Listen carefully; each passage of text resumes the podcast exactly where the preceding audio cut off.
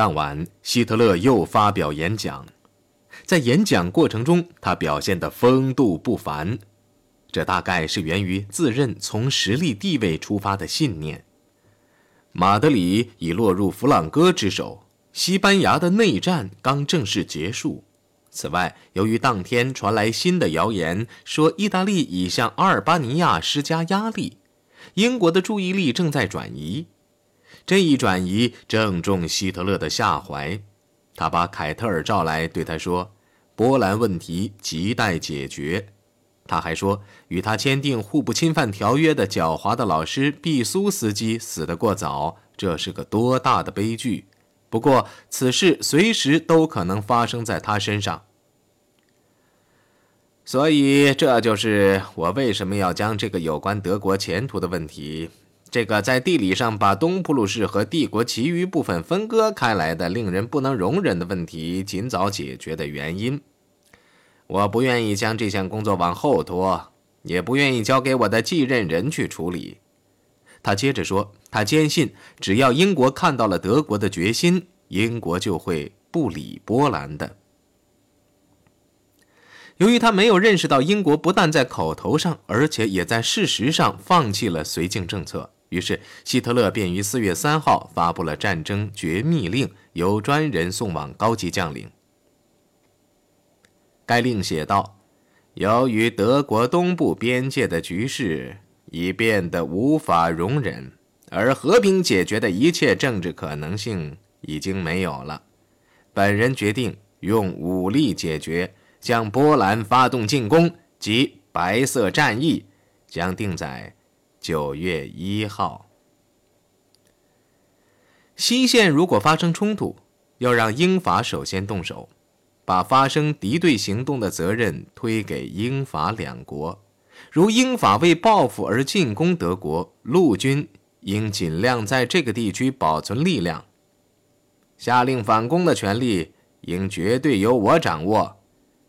是否空袭伦敦，决定权也在我的手里。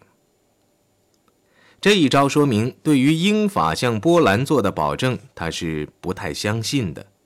盟国为了挽救面子，充其量只是宣战。如果德国不发动反攻，讨价还价还是可以的。各国的命运也就因为这次失算而决定了。这份战争令是希特勒和凯特尔合签的。凯特尔与他所磋商过的将领一样，反对与波兰发生任何冲突。大家都一致认为，德国还没有做好战争准备。希特勒攻击说：“与波兰实行和平解决的一切政治可能性已经没有了，这不是毫无根据的。”贝克上校不但避而不与希特勒会谈，而且还跑到多维尔与英国签约。他受到了官方和公众的热烈欢迎，他还享受了感情的款待，特别是还与国王和王后共进午餐。但由于他生性傲慢、隐秘而多疑，所以在进行正式会谈时，他就不那么能接受意见了。英国和波兰同时与苏联一起建立反希特勒阵线，遭到贝克的激烈反对。贝克更怕俄国向波兰进攻，拒绝参与可能突然导致与希特勒交战的任何事情。在这一点上，他是纹丝不动。所以在四月六号，他与英国签订的暂时的互助条约中，苏联便被排除在外，不准他插手。在执行其外交政策时，大部分国家都从实用的角度出发，就是说，炉中有两块铁总比一块好。苏联也不例外。其实，他正同时与英国和德国开谈。苏联急需寻求盟友。原因是两年前斯大林血洗图克切夫斯基元帅以及其他高级将领，从而削弱了红军的力量。德国秘密地加强在红军中的力量，已快达到二十年之久。但这件事并非所有人都知道。在凡尔赛条约的谈判中，德国和苏联双双被排斥在外。由于被抛弃的国家因共同所受的冤屈。常倾向于彼此，所以苏德便暗中进行广泛的军事合作。合作的主要缔造人是战后德国小小的军队的指挥官汉斯·冯希克特将军。一九二零年年底，他在国防部创立了一个管理机关，在柏林和莫斯科均设有办公室。不久，容克公司便在莫斯科郊区开业制造飞机发动机。贝索尔合资股票公司也在萨马拉省制造毒气。更有意义的是，德国派出二十名技术专家，以帮助苏联建立三个兵工厂；另派出六十名文武指导员，专门协助训练全由日耳曼人组成的红军空军飞行大队。同样的，德国的坦克军官也在喀山附近所谓重型车辆测试站内受训。人们记得，这种有利于彼此的秘密安排，发展成为政治上的友好关系。这种关系于1922年的复活节拉巴洛条约的签订而正式确立。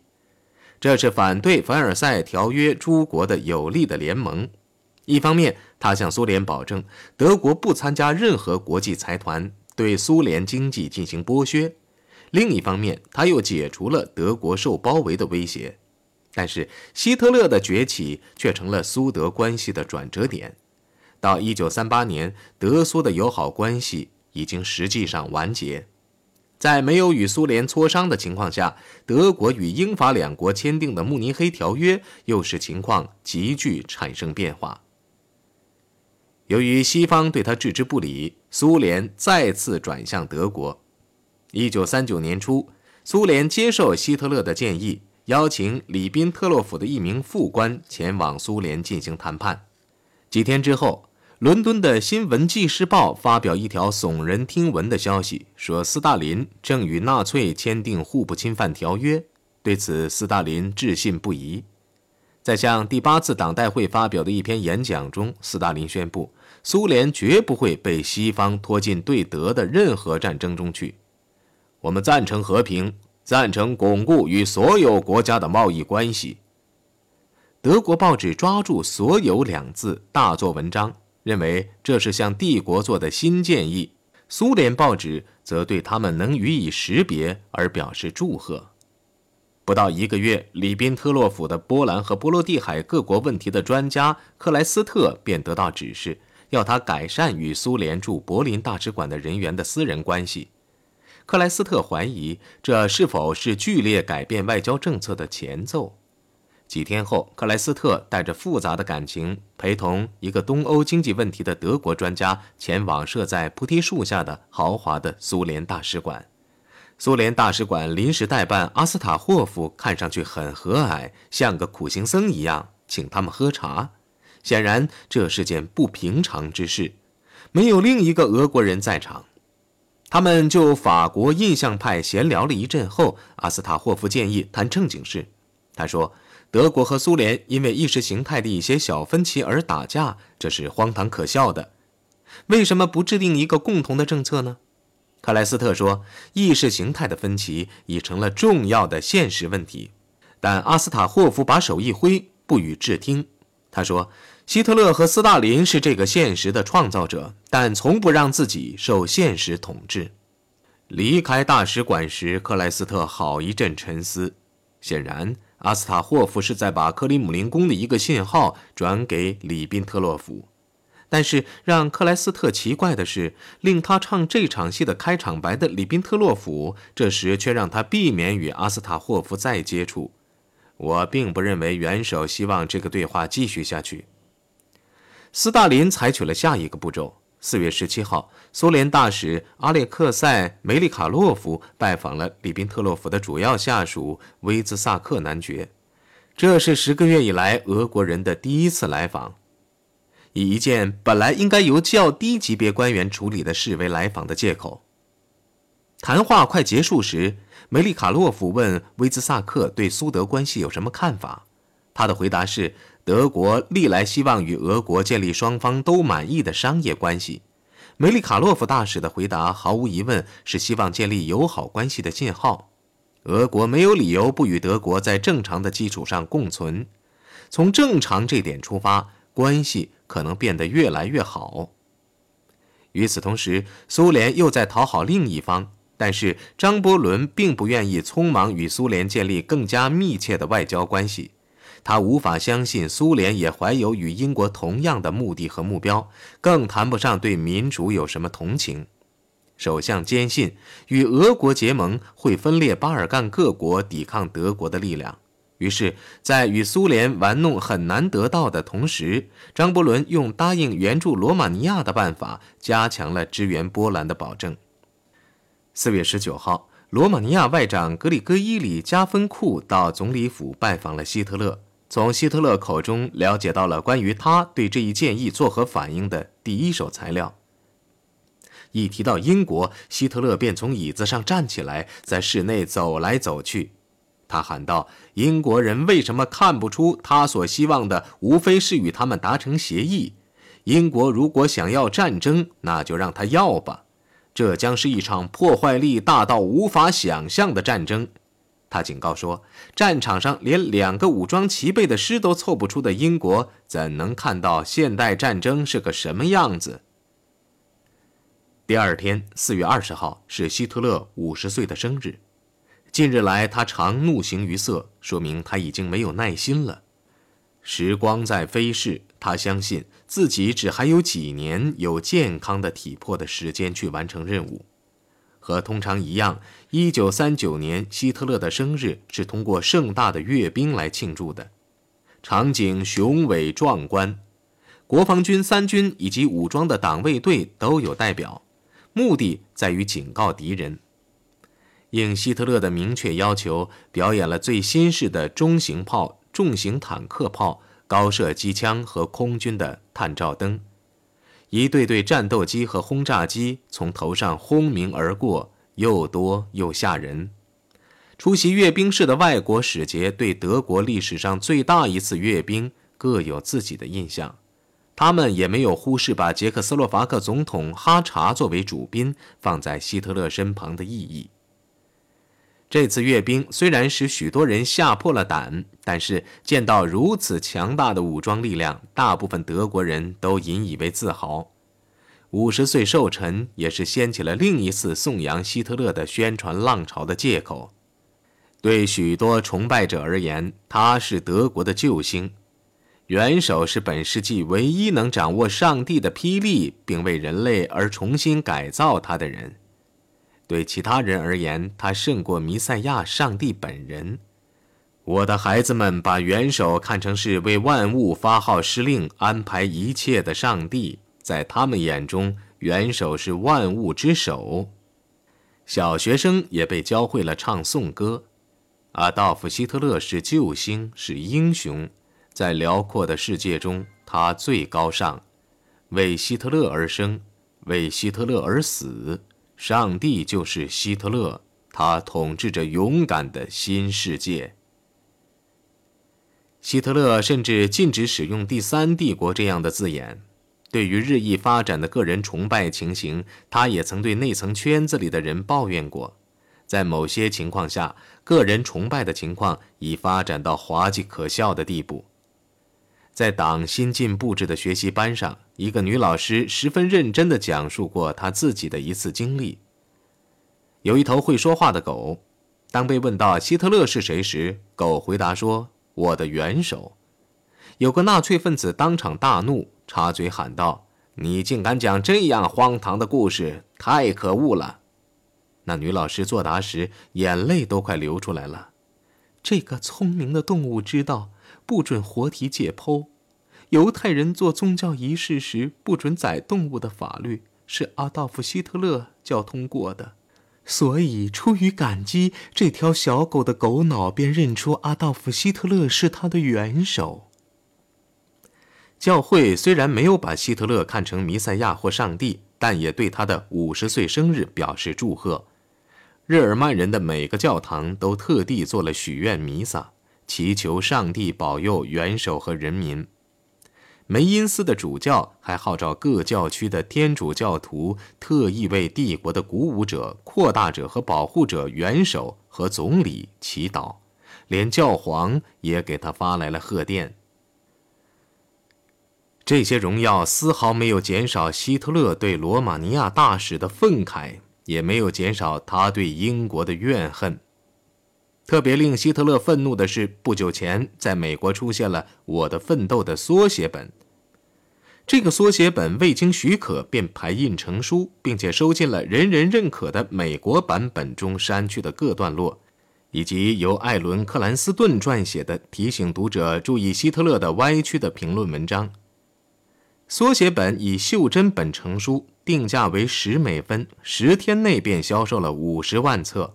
封面上印有这样的字样：“不给阿道夫·希特勒一分稿费。”元首的代理人立即上诉，理由是他的版权遭到侵犯。法庭作出了有利于希特勒的判决，勒令出版商停止印刷和发行克兰斯顿的版本。后来当上了代表加利福尼亚州的参议员克兰斯顿，在一九七四年曾经说：“那是在实际中民主的漂亮一例。”他承认法律上希特勒是对的，他是错误的，但是。我们所销售的五十万册图书，却帮助了许许多多的美国人，使他们看清了希特勒的恐怖政策是何等的错误。正是这些政策，不久便把我们抛进世界大战中去。一次冒犯来了，另一次又来了。这一次的冒犯者是罗斯福总统，他同时致电希特勒和墨索里尼，呼吁他们保证不再进一步侵略。罗斯福对希特勒说。您曾一再断言，您与德国人民并无战争的愿望。这如果属实，那就无需战争。这可惹怒了希特勒。四月二十八号，他对此做了回答。他的演说从未有过如此多的听众，不但在全德和欧洲进行广播，而且还通过主要的广播网在美国转播。与希特勒在维也纳时的情况相比，这是无法令人相信的。那时，希特勒愿意给任何愿意听的人演讲。假如树木能听，他也愿意。那时，他的听众常对他之所云置之不理或取笑他。现在，世界在发抖。听众如此之多，使他受到了鼓舞。威廉·夏伊勒就发现，元首从未如此雄辩过。演讲一开始，他便为他的外交政策辩护。他不但辩护得很成功。而且还转而谴责英国的外交政策，他攻击说，英国的外交政策废除了他们1935年的海军条约的基础，这是没有想到的。他自己当年如此急于求得的条约一下子被取消了。接着，他又对波兰进行毁灭性的攻击，取消了波兰互不侵犯条约，原因是波兰人单方面侵犯了他。希特勒撕毁了两个条约后，又在继续宣称，只要条款平等，他欢迎重新谈判。想到这个情景，他说：“谁也没有我高兴。”这阵大脑体操确实做得非常出色，却又被他对罗斯福的攻击所超过。这个攻击至少是为了取悦于德国听众，是讽刺和挖苦的杰作。这是早年的希特勒，是酒吧间侍者和辩论者的希特勒。他将罗斯福总统的电报逐点予以反驳，像中学校长那样逐点将之抹去。他的重重的讽刺和挖苦令国会内人人听来顺耳。每次反驳后，笑声和鼓掌声一次高过一次。带头捧腹大笑的是会议主持者戈林。在纽伦堡审判期间，把这个讲演的电影再次放给戈林看时，他再次大笑不止。当元首最终接触到总统要求德国应保证不再进行侵略的问题时，他的回答是嘲笑和反击，这使人笑得更加开心，却未能回答这个问题：他是否会侵略波兰？这篇演讲的目的，与其说是说服敌人，倒不如说是为了满足他的手下。他所需要的是时间，以使波兰问题获得有力的解决。他觉得自己的讲话已达到了目的，便跑进他的半官方别墅贝格霍夫隐居起来。在之后的酷夏中，他一点也不愿意触及波兰，但对于俄国，他却张口就来。克莱斯特一边喝茶一边狡猾地提出的初步友好的问题，现在正在发展为真正的热恋。在爆炸性的国会演说后不久，在苏联报纸的后版上出现了一条似乎不惹人注意的消息：马克西姆·里维诺夫的职务已经由莫洛托夫接替。这是一条耸人听闻的消息。最欣赏他的莫过于德国大使馆了。当晚，德国的临时代办便打电报给威廉大街说，外交委员会没有对此事作出解释。但李维诺夫被解职一事，看来是他与斯大林意见分歧的结果。李维诺夫本人是反对轴心国的集体安全的象征，他的下台因而意味着斯大林已放弃了这条路线。犹太人李维诺夫被非犹太人替换一事表明，对英国的初步建议已经不太相信的斯大林，已将大门向他在德国的反犹伙伴打得更开了。然而，有件难堪的事，不但俄国人对希特勒瞒着，就连他自己的外交官也对他瞒着，那就是莫洛托夫的妻子是犹太人。